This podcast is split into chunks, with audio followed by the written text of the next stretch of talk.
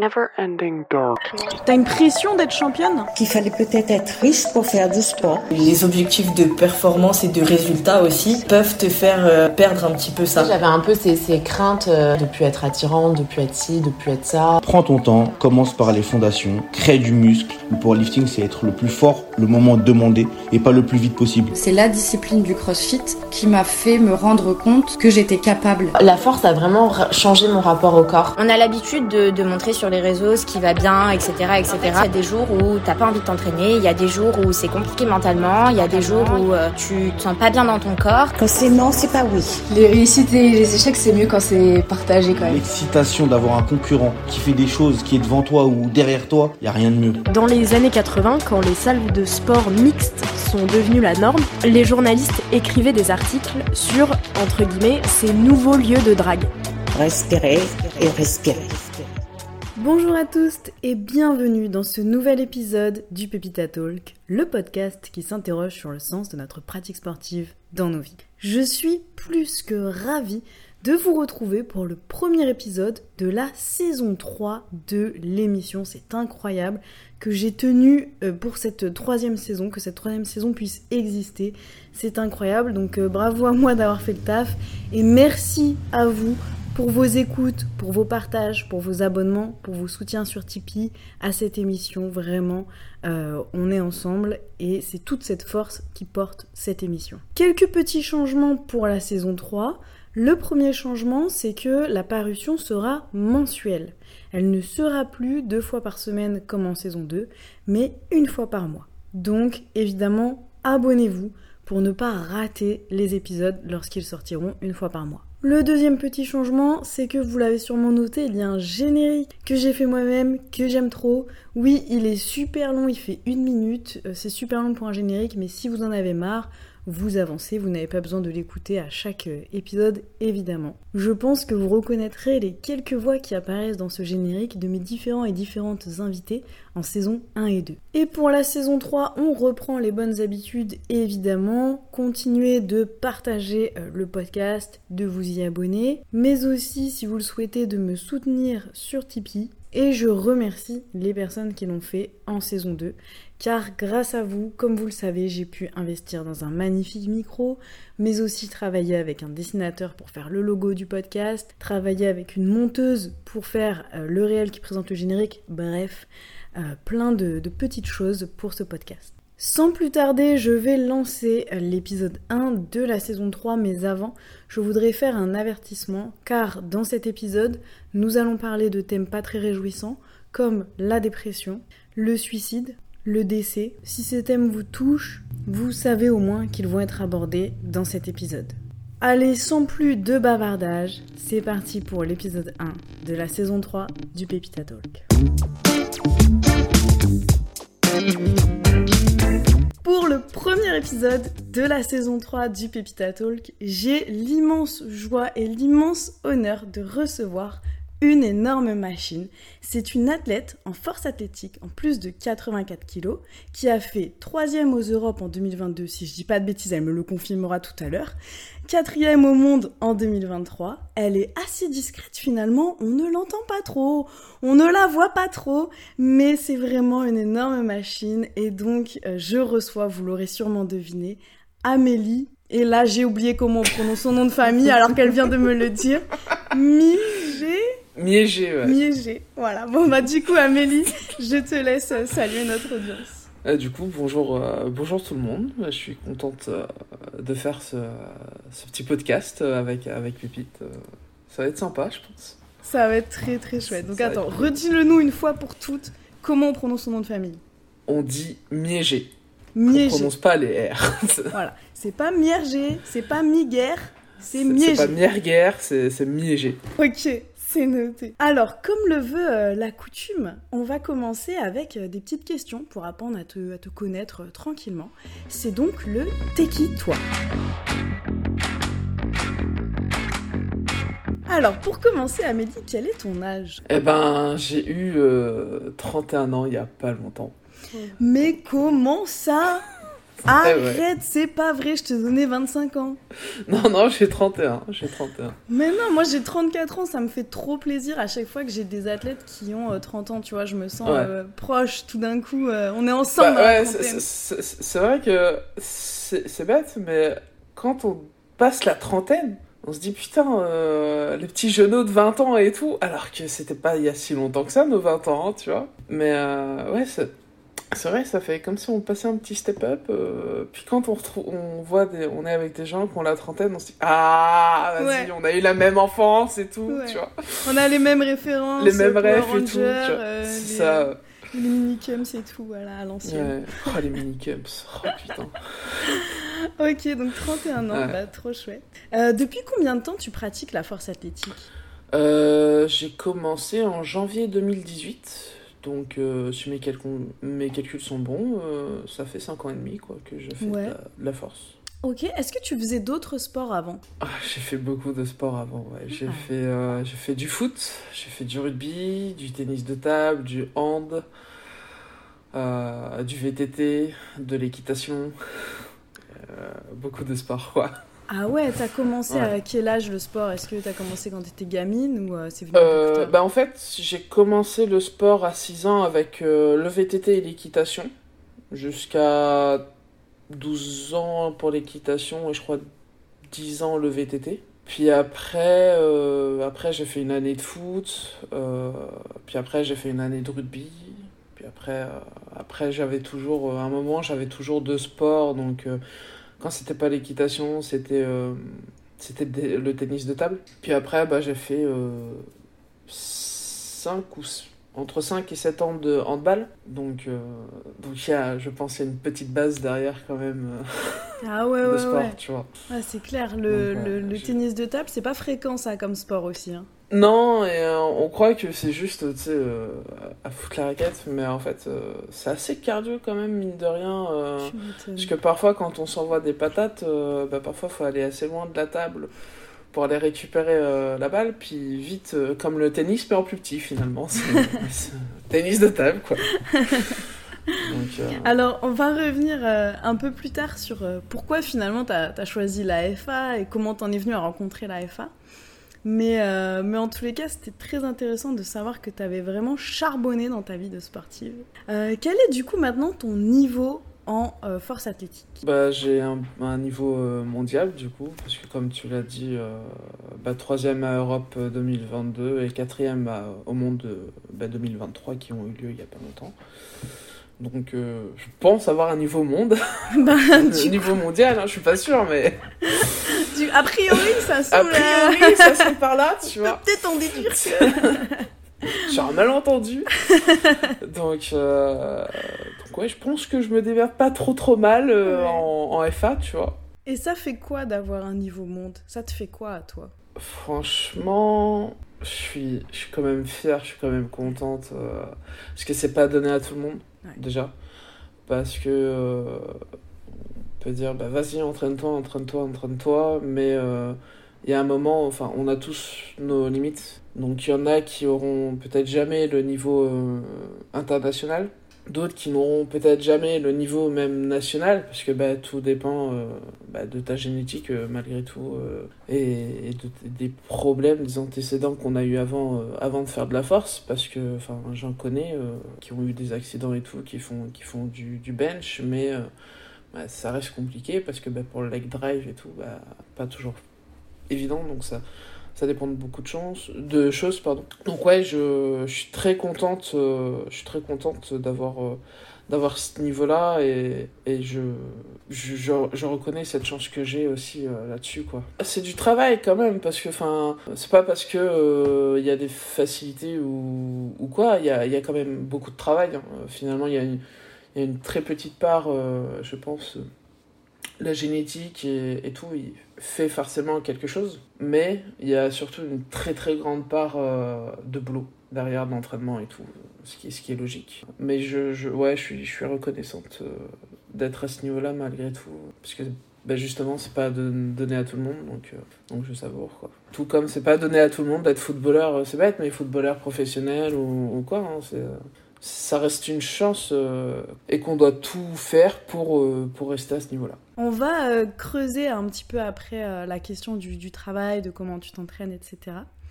Mais pour l'instant, est-ce que tu peux nous, nous raconter la performance dont tu es la plus fière? Alors pas forcément, ça, ça, ça peut que ce soit pas en compétition, ça peut être à l'entraînement, ça peut être à tes débuts, peu importe, la perf dont tu es la plus fière? Oh là. Euh, je crois là où je suis fier. euh, avant, je t'aurais dit mes premiers championnats d'Europe que j'ai gagnés. Euh, mais en réalité, ça va être. euh, C'est mes deuxièmes championnats d'Europe que j'ai gagnés. Et là, c'est plus de l'émotionnel que, du, que de la perf. Parce que faut savoir qu'avant ces championnats d'Europe, donc qui ont eu lieu en 2019, deux semaines avant ces championnats, en fait, j'enterrais mon papa. Donc, donc avoir gagné ces championnats d'Europe juste après, c'est ouais, c'est c'est une putain de fierté quoi. Les entraînements ont été très durs parce que j'avais pas euh, j'avais pas la tête à ça. hein. Il y a même des fois euh, j'allais m'entraîner avec mon coach, mais on s'entraînait même pas, on parlait parce que j'avais besoin de de, de parler, d'évacuer. Et donc ouais, avoir réussi à, à remporter l'or au, total à ce moment-là, euh, c'est juste c'est juste une putain de fierté quoi. Ouais, ça me met des frissons ce Tu que vois tu dis. Ouais, bah tu vois, ça, ça, ça fait un petit, ça fait 4 ans, mais moi ça me fait toujours monter les larmes aussi, mais c'est Ouais, c'est normal. c'est normal quoi. Bah merci de nous avoir partagé euh, ce- cette fierté-là. Euh, vraiment merci, je pense que notre, notre audience sera, sera émue, comme, euh, comme moi, de l'entendre. Je te laisse récupérer tes esprits. Ouais, ça, ça. Alors maintenant, j'ai envie de te poser la question, mais j'ai pas trop envie non plus. Euh, quel est l'échec qui t'a rendu la plus triste? Mais je veux pas te rendre triste. Donc l'échec qui t'a le plus déçu, peut-être? En fait, n'y a pas forcément d'échecs qui m'ont déçu ou quoi, parce que les échecs, si on peut vraiment appeler ça des échecs, parce que pour moi, je parlerais plutôt d'expérience que d'échecs, euh, me permettent bah, justement de voir ce qui pêchait, euh, ce qui n'allait pas et tout, pour justement m'améliorer. Donc j'ai j'ai cette vision là où en fait je prends pas un échec pour un échec mais plutôt pour une une marche pour aller euh, un peu plus haut à chaque fois tu vois enfin. Il y a un proverbe qui dit euh, bah, c'est dans l'échec que tu apprends le plus et dans la victoire tu savoures enfin. Ou quelque chose dans ce genre là pour moi c'est pour moi c'est ça tu vois. Un échec c'est pas une c'est pas perdre quelque chose c'est pas c'est pas un échec c'est un apprentissage tu vois non, un échec, ouais, ça, bah, euh, il y en a eu, euh, normal, mais j'ai jamais été déçu par un échec. Ok, mais ça aussi, on va, on va revenir. Là, je fais que du teasing en fait. À chaque fois, Ouais. on va revenir sur tel truc, mais on va revenir sur ton appréhension de l'échec. Pour, le, pour YouTube, on appelle ça le watch time. Ouais. Dommage, c'est un podcast. Pour le podcast, je sais pas mais- euh, restez quand même jusqu'à la Ouais. fin. Euh, alors, la dernière question maintenant euh, pour cette rubrique, euh, c'est la fameuse question. Est-ce que tu peux nous avouer un truc inavouable, mais avouable? C'est-à-dire un truc un peu gaulerie, un peu honteux, voilà. C'est honteux, maintenant j'en rigole. En fait, j'ai une cicatrice à la tête. J'ai eu 7 agrafes. Cette histoire est assez marrante. enfin, maintenant. Euh, en fait, j'avais euh, ouais, j'avais une dizaine d'années euh, quand ça arrivé. En fait, tu sais, il y avait à, cette époque-là, la mode, c'était les, les pantalons en jupe d'éléphant et tout. Et disons qu'à cette époque-là, je faisais de l'équitation, j'adorais les chevaux et tout. J'étais une fana d'équitation, au point où, dans, dans la maison, je ne marchais pas, je galopais comme un cheval, tu vois. Mais non, trop mignonne Ok. Euh, bon, il y a prescription, c'était il y a, y a 20 ans. Bien sûr, bien sûr. Euh, et euh, bah, c'était pour manger le. On, on dînait avec, avec mes parents et tout. Et ma mère était dans le salon, mon père était au bout de la table, euh, assis euh, comme un baron, quoi, à Ouais. regarder les infos. Ouais. Puis moi, il y, a mes- y a mes spaghettis bolognaises, je sou- ça m'a tellement marqué que je m'en souviens, euh, qui, étaient, qui chauffaient au micro-ondes. Puis bah, pour aller les chercher, bah, qu'est-ce que je fais? Moi, je ne marche pas, hein, je, je fais le cheval. Sauf que je me prends les pieds dans mon pantalon et je m'éclate par terre. euh, mais ma tête, euh, ma tête tape contre, contre une arête de mur. Donc je suis assise, mais ça va, tu vois, tranquille. Puis je, je, vais pour me relever, et puis là je vois mon père qui est, euh, qui est blanc, mais comme un cul, si tu me permets l'expression, euh, ou blanc comme, comme un linge. Et, il me fait, euh, Amélie, tu, tu, tu, il bégaye, tu tu, tu saignes de la tête et tout. Je fais, bah, où ça? Il me fait, Et là, moi, je mets ma main. Et, là, au moment où je mets la main, là, je sens la douleur, parce que je n'avais pas mal encore, tu vois. Et là, je sens la douleur, et là, je vois ma main, mais pleine de sang et tout. Puis ben, la tête, euh, ça pisse le sang. hein. C'est la première fois que je vois mon père courir, aller chercher ma mère. en mode, putain, il y a Amélie, elle saigne de la tête et tout. Je peux te dire que de ma maison à, l'hôpital, ça a été fait en 2-2. tu vois. Et euh, arrivé à l'hôpital, euh, je, je me... l'infirmière dit à ma mère, oh, vous inquiétez pas, ce sera juste l'histoire de deux agrafes et tout. euh, pas de souci quoi. Donc déjà j'ai cette agrafe qu'on me met à vif, on m'endort pas localement ni rien donc à vif. Euh, pour te dire à tel point c'était ouf, euh, il y a une infirmière qui me tenait la main et j'ai dû lui broyer la main. En fait pour éviter que je crie, il m'avait euh, foutu un bout de bois avec de la mousse. Mais c'est à l'ancienne ça C'est à l'ancienne, hein, Ah euh, ouais. Et, et ils m'ont foutu cette agrafe dans la tête. Et quand je reviens, je sors de la salle pour retrouver ma mère. L'infirmière dit Bon, bah finalement, on a mis cette agrafe. Donc voilà, tout ça pour aller chercher des, des spaghettis bolognaises au micro-ondes euh, En faisant le cheval, tu vois. Un petit truc honteux et gaulerie, enfin maintenant gaulerie, tu vois. Mais comme tu le racontes, en mode j'ai été chercher mes spaghettis en faisant le cheval et je me suis retrouvée avec cette agrafe sur la tête, c'est C'est incroyable. ça, ouais. Donc euh, c'est dangereux de faire le cheval parfois, les enfants. Voilà, on, on note euh, à ne pas reproduire, c'est fait par des ouais. professionnels. c'est ça. On va à présent euh, développer donc tout ce qu'on a annoncé euh, en teasing précédemment et euh, donc creuser ton, ton rapport à la force athlétique, ton rapport à l'échec, etc. dans la prochaine rubrique de l'émission qui est l'interview consciente. Alors, on a pu découvrir que tu as donc pratiqué énormément de sport avant la force athlétique. Euh, du coup, la question qui découle logiquement de tout ça, c'est comment s'est faite la rencontre avec la force athlétique? Je sais pas si on peut parler du hasard ou du destin, j'en sais rien. Euh, à la base, euh, je faisais du, sport pendant un temps pour rentrer dans l'armée. Puis après, j'ai dû avoir une opération où j'ai été pendant euh, 8 mois sans pouvoir faire de sport. Et, et puis bah, après, mon meilleur pote, qui voulait lui aussi euh, rentrer dans l'armée, s'entraînait avec, euh, bah, avec mon coach. euh, et il m'a dit, bah, vas-y, viens, viens essayer, il n'y a pas de problème, pour, pour voir, pour rentrer dans l'armée et tout. Donc j'y vais, puis il nous fait faire euh, le luc léger, donc c'est un enfer. Le pire truc, si tu veux torturer quelqu'un, tu lui fais faire un luc léger. C'est ça, le luc léger, tu vois. euh, Et à côté, on travaillait un peu euh, les mouvements bah, de la musculation et les mouvements bah, de base de, de la force athlétique. Et en fait, euh, il a vu que, en fait, sans entraînement spécifique là-dessus, euh, il y avait, il y avait un, il y avait quelque chose, tu vois. Parce que euh, je crois qu'à ce moment-là, après, euh, lui de son côté, il se renseignait, tu vois, euh, puisque j'ai rencontré Jean-Noël en fin avril 2017, je crois. Je pense qu'il s'est renseigné bah, sur, la, sur la Fédé, tu sais, pour les, bah, les records qu'il y a au niveau départemental, régional et national. Et il a vu en fait que qu'il y avait moyen de faire, de faire quelque chose. Et je crois que c'est euh, fin décembre bah, 2017 ou début janvier, hein. Ce- enfin, ça a été très, euh, très rapide. Il me fait écoute, j'ai quelque chose à te proposer. euh, et puis il avait écrit sur un tout petit post-it, tu vois, les records, bah, comme je te dis, départementaux, régionaux et, et nationaux.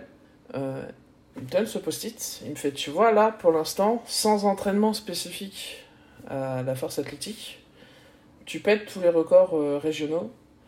Et sur le bench, t'es déjà au niveau euh, national. Parce que je crois à ce, moment-là, le bench, si je dis pas de bêtises, le record de France était à 85 kilos. Et il me fait, je suis sûr, avec un entraînement spécifique, euh, on pète tout. Je fais, bah écoute, euh, est-ce que tu peux me laisser le temps d'y réfléchir tu vois? Je me suis dit, vas-y, il va me donner une semaine pour réfléchir. Non, non, le lendemain, je, bah, j'y retourne parce que j'avais, j'avais cours. Il me fait, alors, t'as réfléchi? Fais ouais, faut voir. Hein. Fais t'inquiète, tu me laisses deux ans, je te mets sur les podiums internationaux. Je me dis, cet homme est complètement baisé, cet homme est complètement fou. Et lui sait parce que je lui ai dit. Euh, cet homme est fou. Je suis bon, bah faut voir quoi. Et puis bah, c'est comme ça que je suis rentré dans, dans la force finalement. Donc ouais, est-ce que c'est le hasard, le destin? J'en sais rien. mais...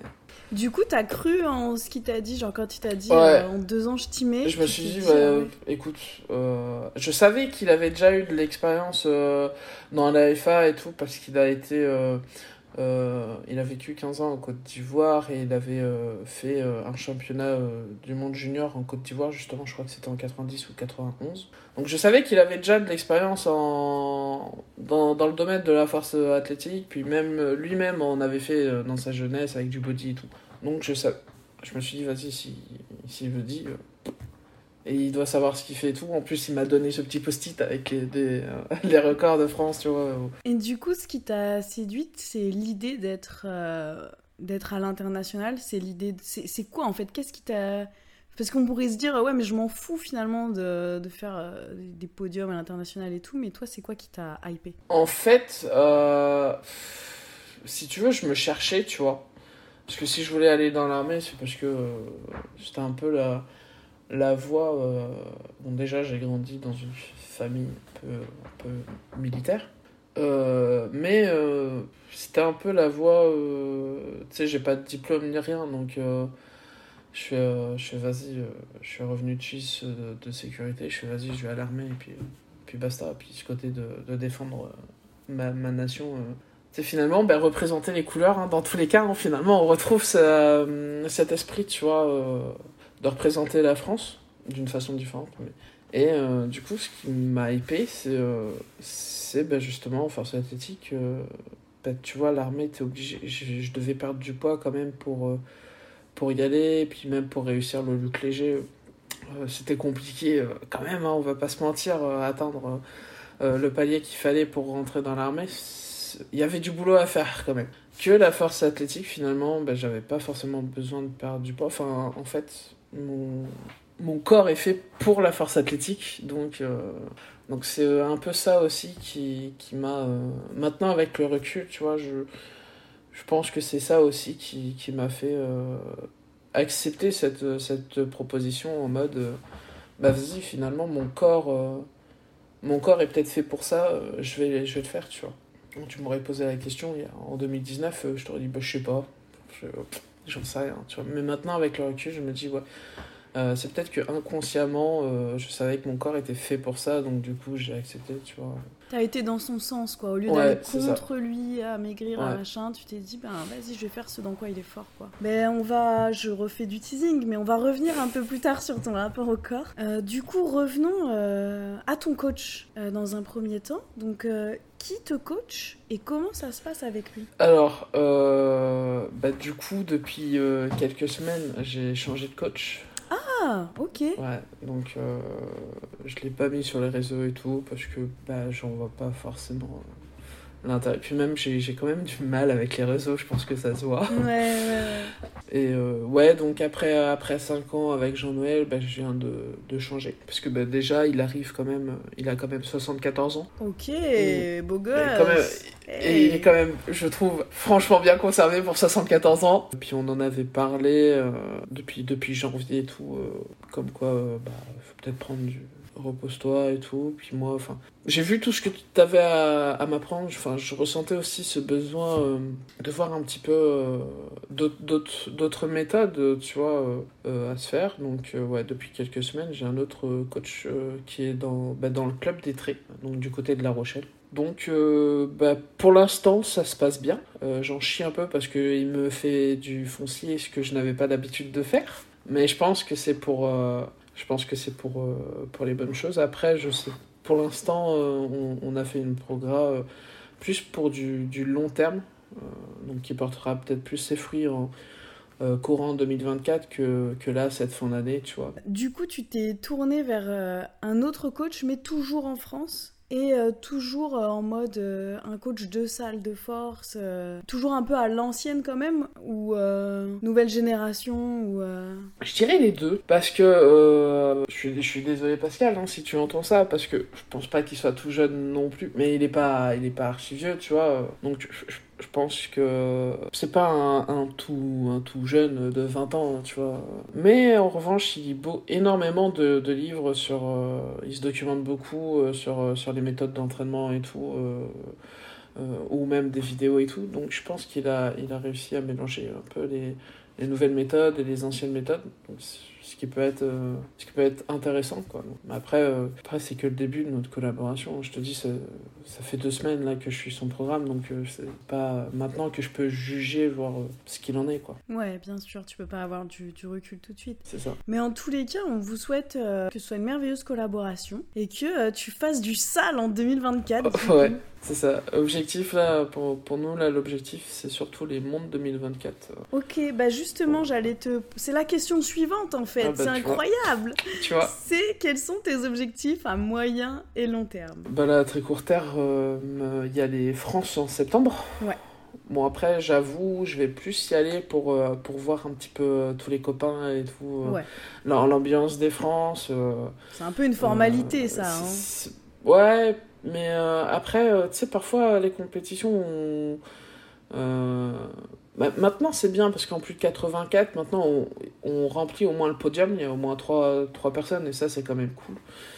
Euh, mais c'est vrai que tu dois t'affronter euh, toi-même parfois. euh, mais, mais là, ouais, j'y vais plus dans, en mode profiter tranquille. Et puis, comme je te dis, vu que j'ai une nouvelle pro- programmation, je sais même pas ce que je vais faire à France. Ça se trouve, je vais faire des trucs pas très lourds, mais tant pis, c'est le fun.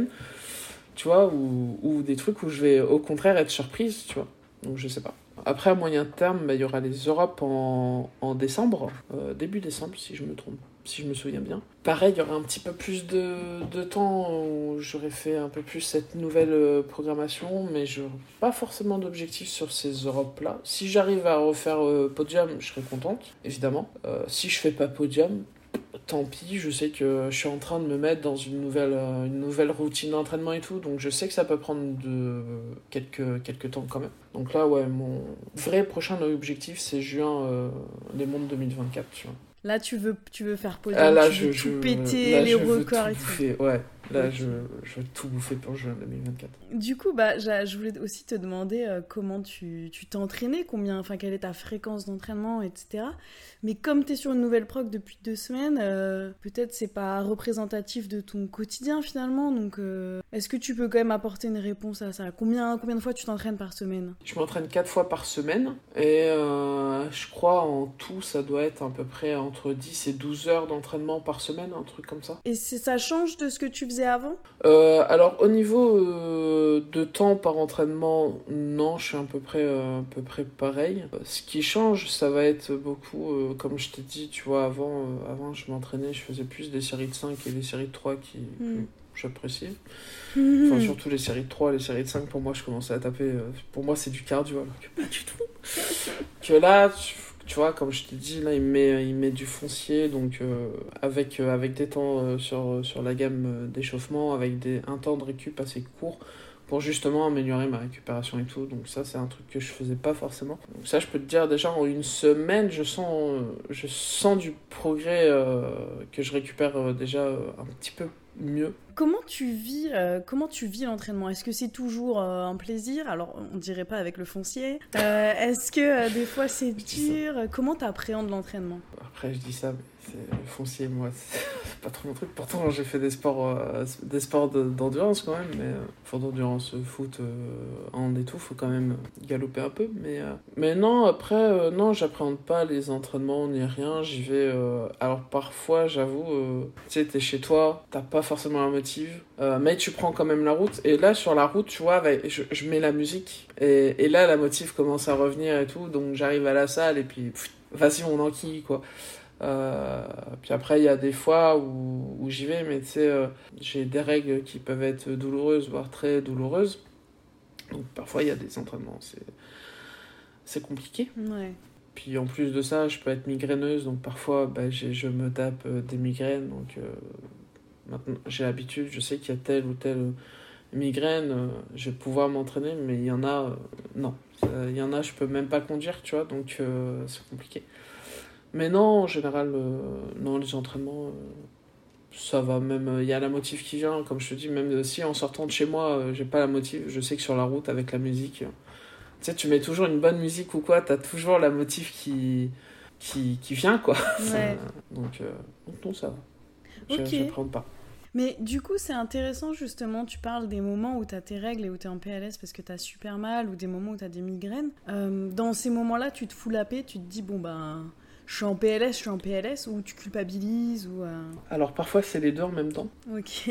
Dans le sens, ce que je veux dire, c'est euh, les deux en même temps parce que je me dis, putain, je peux pas m'entraîner, ça me fait chier. Ouais. Parce que bah il y a des attentes, il y a des objectifs quand même. Et le fait de louper un entraînement, euh, c'est un peu comme euh, bah, c'est comme louper une journée de travail si tu vas par là, tu vois. Ça fait toujours chier. Euh, mais après, je me dis bon bah tant pis, c'est pour aller mieux après derrière parce que bah je pars du principe que quand on est trop dans le mal, euh, parce que quand t'as- bah, pour les règles douloureuses, il y a des fois euh, à peine je me mets debout ou je me je, bouge, c'est euh, laisse tomber, je me, je me plie en deux. Mais aller faire un entraînement dans ces conditions-là, en fait, euh, je pense que, enfin, moi, je, connais mon corps, je serais capable de rien. Et voir que je serais capable de rien à cause de ça me foutrait encore plus la haine que de, de louper l'entraînement, prendre du temps pour aller mieux et tout péter quand je reviens, tu, tu vois. Pour moi, aller à un entraînement où, où en fait, je serais euh, peut-être euh, incapable de faire euh, euh, 120 au squat. euh, alors, on va relativiser 120 pour moi, c'est rien. Je sais que c'est beaucoup pour d'autres. Je serais incapable de faire 120 kg alors que, ouais, pour moi, c'est une barre, c'est euh, une barre de chauffe. euh, euh, ça me foutrait euh, le moral à zéro, tu vois. Plutôt que de me faire un jour off et y, aller le, le, le lendemain euh, et tout péter, quoi. Donc il faut doser, quoi. Coûte que Ouais, coûte, ça se- sert à rien, finalement. C'est ça, pour, pour moi, euh, j'ai ce point de vue-là. euh, après, il y en a d'autres qui sont peut-être différents. Après, ça dépend peut-être aussi de, de toi, le, le tempérament et tout. Mais moi, je parle vraiment de ce principe euh, que quand on est trop. qu'on a trop mal quelque part, euh, que ce soit euh, les, les règles douloureuses, des, des grosses migraines. Bah, De toute façon, moi, quand j'ai des grosses migraines, je te dis, euh, je peux même pas prendre la voiture. Si je prends la voiture, je serais capable d'avoir un accident, donc je vais éviter. On va éviter de se refaire des points de suture partout, là. Voilà. Euh, puis on va éviter surtout de se mettre soi-même en danger et puis de mettre les autres en danger. C'est quand même important. Mais ouais, quand on se sent trop mal et tout, euh, je pars du principe qu'il vaut mieux parfois louper un entraînement que d'y aller et se faire encore plus mal, tu vois. Ou, comme parfois, euh, tu sais, quand t'enchaînes euh, deux ou trois nuits blanches, ça peut arriver. hein. Bah, aller à l'entraînement, bah, c'est pareil, c'était tellement fatigué et tout. Soit tu vas être ultra technique et ça va aller, soit tu, vas être tellement fatigué que tu vas pas faire gaffe à ta technique et tu vas risquer de te blesser. Donc en fait, faut vraiment, pour moi, faut vraiment doser. euh, ap- après, faut savoir connaître et écouter son corps aussi, c'est important. Donc, euh, Ouais, ouais, clairement, puis c'est bien que ce soit dit dans la bouche d'une athlète de haut niveau. Ça fait toujours du bien à entendre. Alors, est-ce que. Enfin, on sait que euh, la vie d'athlète de haut niveau en France ne rémunère pas. euh, ne rémunère pas. Donc, à moins d'avoir 200 000 sponsors, etc.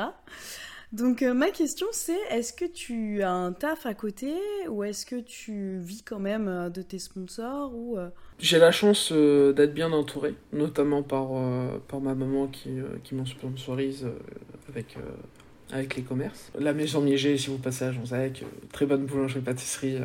J'avoue, j'ai cette chance de pouvoir du coup me consacrer à 100% à, à la force. Euh, après, j'ai aussi la chance d'être subventionné euh, par mon département et par ma région. Donc, euh, big up à la Charente-Maritime et à la Nouvelle-Aquitaine. Mais ouais, j'ai- cette chance-là. Après, si, si on me propose des sponsorings, je dirais jamais non.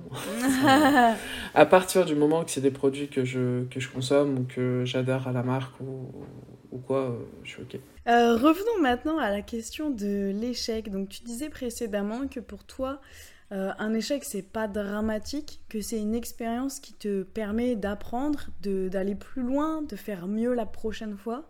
Est-ce que tu as toujours pensé comme ça ou est-ce que euh, c'est venu au fil euh, des années de pratique? Bah déjà, euh, je pensais pas toujours comme ça, mais euh, bah petite, tu, tu penses pas. hein. Quand tu perds à un jeu, tu perds à un jeu, t'es. T'étais mauvaise perdante. Je, suis- je suis une mauvaise perdante après hein, en soi. hein. Je reste toujours mauvaise perdante, mais maintenant je relativise, tu vois. Je sais que, par exemple, j'ai fait quatrième à Monde, je pourrais être dégoûté d'être au pied du podium. Euh, sauf que non, je suis contente parce que je sais qu'à ce moment-là, euh, j'ai une entorse, j'avais une entorse au genou, donc déjà je suis contente d'être quatrième avec une entorse du au genou. Vas-y, deux.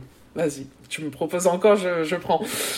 Euh, mais euh, euh, non, quand j'échoue, tu vois, à remonter une barre ou au bench ou au squat ou quoi, à l'en- à l'entraînement ou même en, en compète, ça arriver. Pour moi, c'est des échecs, mais qui vont m'apprendre, je, je, pour, l'auto-analyse, pour savoir pourquoi je suis pas remonté, pourquoi j'ai pas réussi cette barre. Euh, Est-ce que c'est parce que, bah, par exemple, au squat, je suis pas descendu assez bas, du coup, euh, je suis euh, tu sais, d'habitude, quand je descends au squat, j'appuie vraiment sur mes mollets.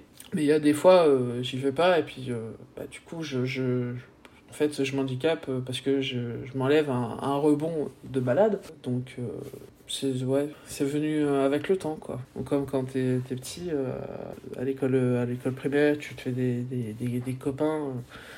Euh, puis euh, finalement, c'est plus tes copains et tout. Bah, c'est pareil. En un sens, c'est un peu un échec euh, social, tu vois. Mais bah, au début, ouais, quand t'es petit, putain, ça, ça te mine. Mais après, bah, en grandissant, tu te dis, ouais, bah, de toute façon, les, vrais copains, il y en a. Je, les ai, c'est bon. hein, J'ai pas besoin d'en chercher d'autres, tu vois. Tu vois, donc ça vient avec le temps, je pense. Euh, tu disais aussi précédemment, du coup, que quand tu as découvert la force, tu as découvert finalement un sport dans lequel euh, ton corps était euh, naturellement fort et tu étais naturellement capable de faire des grandes choses. Euh, Est-ce que la pratique de la force durant ces cinq dernières années a changé ton rapport au corps? Totalement. Parce que j'ai toujours un petit problème envers, avec l'amour de moi-même, mais je m'accepte beaucoup plus comme je suis maintenant. Qu'avant, euh, c'est vrai que j'étais trop. euh, euh, fallait absolument que je perde du poids. euh, je me disais, vas-y, c'est pour l'armée, mais en réalité, euh, faut que je perde du poids parce qu'en fait, c'est pour être, tu vois, dans la norme. Bien sûr. J'ai toujours voulu aller chercher ce côté être, essayer d'être dans la norme. Sauf que bah, du coup, j'ai toujours été hors norme. hein, donc, donc c'est vrai que j'avais beaucoup de problèmes euh, avec, euh, avec mon corps. Euh, du coup, ça me faisait faire. bah, je partais en dépression, hein, pas se mentir. Donc ça a été. Ouais très compliqué, donc la force là-dessus m'a m'a appris à accepter mon corps comme il est. Parce que maintenant, mon corps, c'est mon outil de travail, quoi. Donc ouais, je... puis je sais que sans lui, j'en serais peut-être pas là, quoi. Est-ce que, alors c'est peut-être euh, délicat, il n'y a pas de souci si tu veux pas en parler parce que c'est quand même assez intime notre rapport au corps. hein. Est-ce que tu as été suivi euh, par des psys pour euh, travailler ça, pour euh, la dépression que ça a engendré, etc. Alors, euh, j'ai été suivi par des psys euh, pour la dépression. Euh, je suis plus maintenant, mais c'est un choix personnel. Puis parce que j'ai fait, euh, j'ai été suivi par des psys aussi, parce que j'ai fait pas mal de tentatives de suicide plus jeune. Vas-y, prends ton temps, il n'y a pas de souci. Désolée de. Euh, non, non, il n'y a pas de souci. Puis je me suis promis qu'en faisant ça, je vais, vas-y, on va, on va tout dire parce que comme ça, moi, même pour moi, ça me ferait du bien, tu vois. Même si on pourrait croire le contraire, mais. Euh, donc ouais, non, j'ai été suivi par, euh, par un psychologue et une psychanalyste pour, euh, bah, pour ma dépression, puis pour mes tentatives de, de suicide, et euh, aussi pour, pour mes excès de colère, parce que bah, avec tout ça, tu pètes des plombs, quoi. Et après, j'ai été suivi par euh, des diététiciens et nutritionnistes plus jeunes pour mon rapport vis-à-vis de l'alimentation. Maintenant, ça va mieux. Enfin, il y a des hauts bas. Parce qu'il y a des fois, en fait, euh, quand je rentre en dépression, je vais manger tout ce qui me passe sous la main. Donc, euh, l'hyperphagie, quoi, en gros. Pour certains, ils connaissent peut-être pas l'hyperphagie, mais euh, En gros, c'est on mange tout, mais on se on se fait pas vomir quoi. Et en fait, ben, moi quand je rentre en dépression, c'est la nourriture, c'est un peu ce qui va me m'apaiser en soi. Donc c'est vrai que c'est pas quelque chose qui va aider à, apprécier ton corps parce que bah tu vas voir que ton corps finalement bah tu, deviens gros, hein, on va dire les termes. Et donc, ouais, la force là-dessus m'a beaucoup porté à m'accepter euh, comme je suis. Euh, il m'a appris à me, à me canaliser aussi. Parce que si je faisais du sport, c'était un peu aussi pour, euh, bah, me dépenser, pour me défouler. En soi, le sport a toujours été un défouloir. Donc là, la force aussi a fait m'apporte beaucoup parce qu'en fait, t'es tellement éclaté après l'entraînement euh, que vas-y, euh, m'emmerde pas, j'ai pas la force de m'énerver après toi, tranquille quoi. Et euh, donc ouais, la force m'a beaucoup pas porté là-dessus et tout, mais, mais ouais, c'est vrai que mon rapport, quand on regarde à ce qu'il était avant, mon regard sur mon, sur mon corps et à ce qu'il est aujourd'hui, c'est un peu la nuit et le jour quoi. Même si j'ai toujours un peu de mal parfois, parce qu'il y a toujours parfois des réminiscences de putain, j'aimerais, j'aimerais bien euh, porter ça, mais putain, je peux pas en fait. Je suis trop gros, je suis, ça m'irait pas. Il y a toujours des petites. Mais, je ouais, mais en attendant, elle apporte pas tant que ça, tu vois. tu, tu, vois, je, je me, je on se réconforte comme on peut. donc, euh, donc ouais, non. Ça... La force m'a beaucoup apporté là-dessus. C'est vraiment, euh, vraiment touchant et euh, merci de nous avoir partagé ça. Vraiment, ça, ça, fait du bien aussi d'en parler. Puis je me dis que peut-être qu'il y en a qui écoutent, qui sont. Qui, qui, qui, vivent peut-être la même chose que j'ai vécu. Donc peut-être qu'elles n'osent pas passer le pas d'aller faire du sport, peu importe le sport, mais c'est important aussi d'en parler pour que les gens. Parce que bah, je ne suis pas la seule dans cette situation-là. On, est des millions, des milliards sur Terre. Donc, euh. Exactement, ouais, c'est ça. C'est très important d'en parler. C'est vraiment, vraiment chouette que tu puisses le faire ici. Et euh, comme tu dis, euh, bah, en plus, toi, tu es une athlète de haut niveau.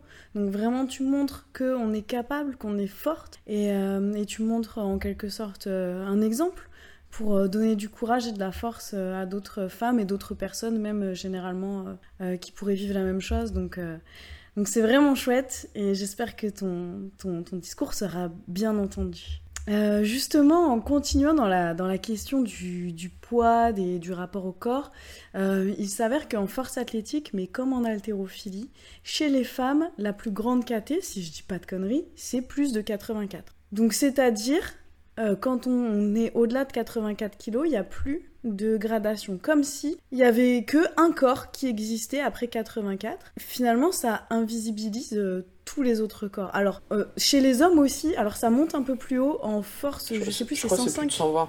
120. En fait, t'as moins de 105, moins de 120 et plus de 120. Donc en force, il y en a quand même beaucoup plus. Ouais. Et en altéro, il me semble, mais il faut vérifier, hein, moi je retiens pas tous ces trucs-là, que c'est 109. Euh, la plus haute KT. Je t'avoue qu'en altéro, je sais pas du tout, euh, je connais pas du tout les KT euh, de poids. L'audience saura, il y a les, les, spécialistes là qui vont débouler en DM Insta, t'inquiète pas. J'adore regarder parce que je trouve ça très assez impressionnant. Putain, comment ils, quand ils arrachent ou, ou qu'ils font l'épaule jetée, tout ça, impressionnant. Mais les KT de poids, je, je n'en sais rien. Mais c'est vrai que, ouais, en force athlétique, la plus grosse KT féminine, c'est plus de 84 kg. Donc c'est vrai que, bah, entre une athlète qui fait 86 kg et, et, moi qui fait 148, 149, il y a quand même, euh, on va pas se mentir, il y a quand même tout un monde. Rien que la morphologie, euh, rien qu'un corps entre 86 kg et 150 kg, il y a énormément de différences. Euh, euh, par exemple, euh, le, le, le squelette, il, il va pas avoir le même euh, rapport de résistance. Parce que, bah, mine de rien, un squelette qui supporte 150 kg, il est bien costaud déjà de base, contrairement à un squelette qui fait 86 kg. Donc c'est vrai que c'est beaucoup en font la remarque et tout, mais je sais que l'IPF était resté à plus de 84. Ils en avaient parlé fut un temps de faire une KT au-dessus. Mais s'ils le faisaient, ils avaient peur qu'en fait, il n'y ait personne, euh, qu'il n'y ait pas assez d'athlètes en fait en plus de 80, en, en 84 euh, plus et en et après euh, qu'il y ait les autres en plus de 120, tu vois. Ou je, sais- je- sais pas comment ils auraient fait, mais ils avaient peur qu'il y ait un, un manque d'athlètes sur cette euh, sur cette caté là, donc. Et t'en penses quoi, toi, de cet argument de oui, il y aura pas assez d'athlètes, nanana? Bah après, pff, je pense que si on n'essaye pas, on saura pas quoi. Mm. C'est vrai que ce serait, ça pourrait être intéressant d'avoir une KT de plus, par exemple. Imaginons, t'as la KT de moins de 84, on pourrait faire aussi la, la KT de Cory, euh, la KT de, de poids, je sais pas, moins de 100 kilos, tu vois. Parce qu'entre euh, de 84 à 100 kilos, je pense qu'il y a beaucoup plus de femmes qu'on le croit. Déjà, ça permet de mettre toutes les femmes qui sont grandes. Parce que euh, une femme qui fait euh, 1m80, euh, bah, pour, en faisant de la muscu, je pense qu'elle pourra facilement arriver à 85 kg, tu vois. Donc ouais, je pense que si on n'essaye pas, on saura pas. Et euh, ouais, faire une KT de moins de 100 kg, ce serait peut-être plus juste pour, euh, pour toutes ces personnes-là qui finalement sont laissées pour compte. Parce que si on regarde euh, au niveau international, euh, en plus de 84, euh, il y a rarement une athlète qui fait 85-86 kilos. C'est souvent, c'est au minimum, ça doit être 105 kilos, tu vois, min- minimum. Je crois que le maximum, ça a été 151 ou 152 kilos. Donc c'est vrai que même déjà entre nous, il y a quand même une... Je te dis la plus, la plus maigre fait 105, je crois, et la, la plus, euh, celle qui pèse le plus euh, fait 152. Déjà là, il y a quand même euh, 45 kilos d'écart, euh, même un peu plus. Ça fait déjà beaucoup. Donc euh, c'est vrai que si on met euh, une athlète de, de 85 kilos euh, au milieu de là, de ça, bah, elle fera pas grand chose, je pense. Donc c'est vrai que c'est dommage. Et puis, comme tu le dis, euh, le plateau en plus de 84, enfin les plateaux en plus de 84 se remplissent, c'est-à-dire que plus ça va, plus il y a des personnes qui concourent, voilà. Parce que aussi, euh, plus ça va, plus euh, il y a de la représentativité. Il y a des femmes qui peuvent s'identifier à toi, par exemple.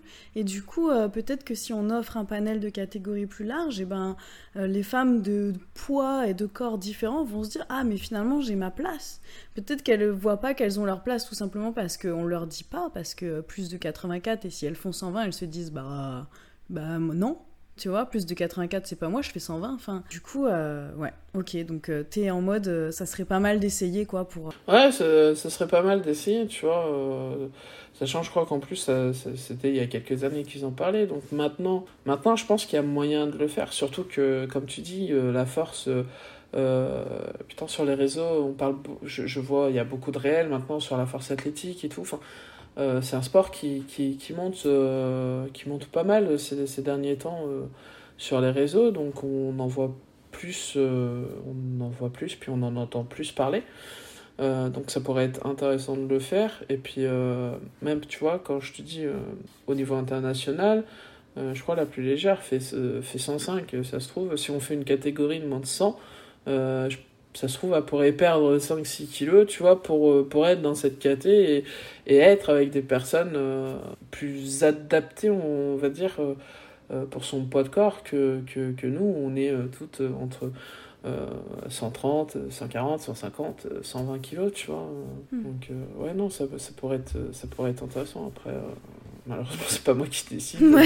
C'est- C'est l'IPF, hein. euh, euh, Malheureusement, personne de l'IPF n'écoutera ce podcast, donc euh, voilà Est-ce que est-ce qu'ils le feront un jour ou pas Je sais pas, mais en tout cas, moi je pense que ce serait bien, euh, ce serait bien qu'il y ait une KT de plus. Euh, après, on verra si ça marche. Si ça marche, tant mieux. Si ça marche pas, bah tant pis. Hein, euh, rien ne les empêche après d'enlever et de, de retourner euh, comme euh, comme ça c'est actuellement.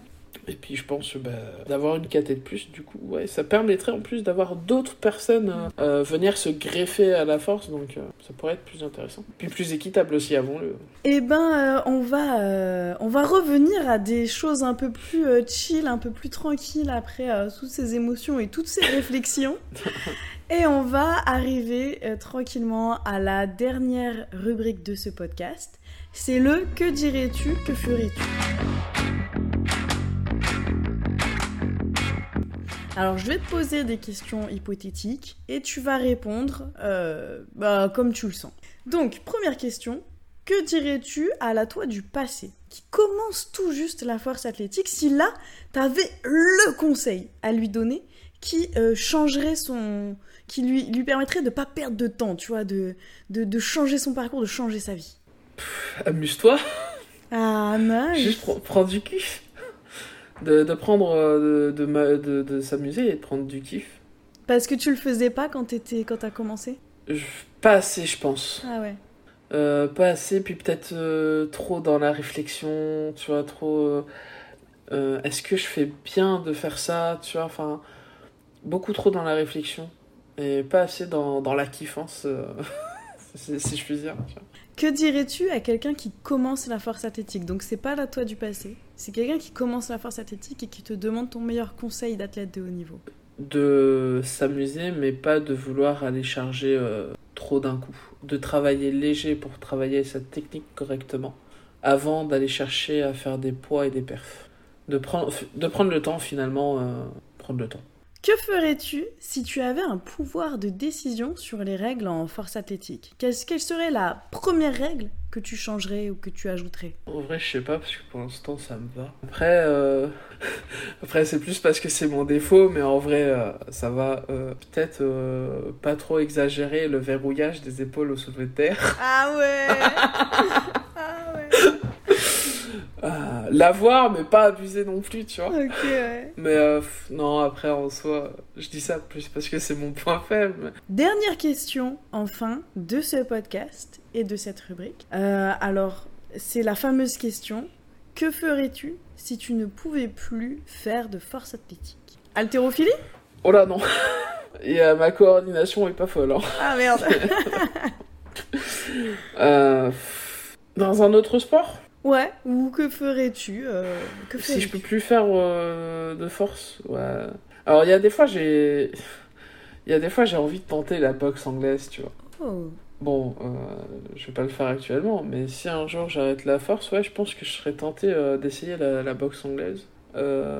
Puis après, je crois que sinon, je retournerai au hand. hein. Le hand, parfois, ça, ça me manque. hein. Tu rejoues un petit peu de temps en temps ou c'est trop incompatible avec la force? Non, je, re- je rejoue pas. trop.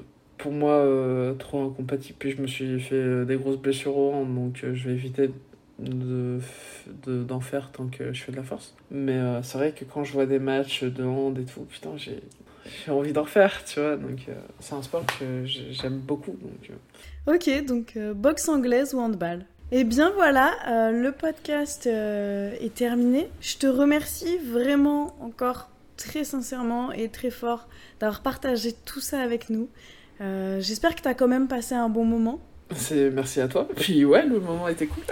Émouvant, mais cool. Bon, ça va. Ouais. Mais merci à toi pour l'invitation et tout. Bah, alors, avec Ça m'a fait super plaisir euh, quand j'ai vu ton, ton message. Putain, trop cool. C'est toi, merci d'avoir accepté. C'est- C'est trop trop chouette parce qu'on t'entend pas euh, trop quoi. Donc, C'est pas trop mon truc. c'est vrai que là, je- ouais, j'ai un peu profité de l'occasion pour un peu m'ouvrir. Parce que sinon, ouais, c'est vrai que bah, les réseaux, j'ai du mal. Et puis, euh, même j'ai toujours été quelqu'un. euh, j'ai jamais trop aimé parler de moi. J'ai toujours préféré écouter les autres que, que de parler. alors que t'en as des choses à raconter. Euh, chère audience, je vous invite à rejoindre Amélie sur son Instagram, même si elle est pas trop réseaux sociaux. Ouais. Euh, je vous invite quand même à, à aller suivre euh, ses aventures et, euh, et, et, et ses aventures. Et je vous dis à très bientôt pour un prochain épisode. Ciao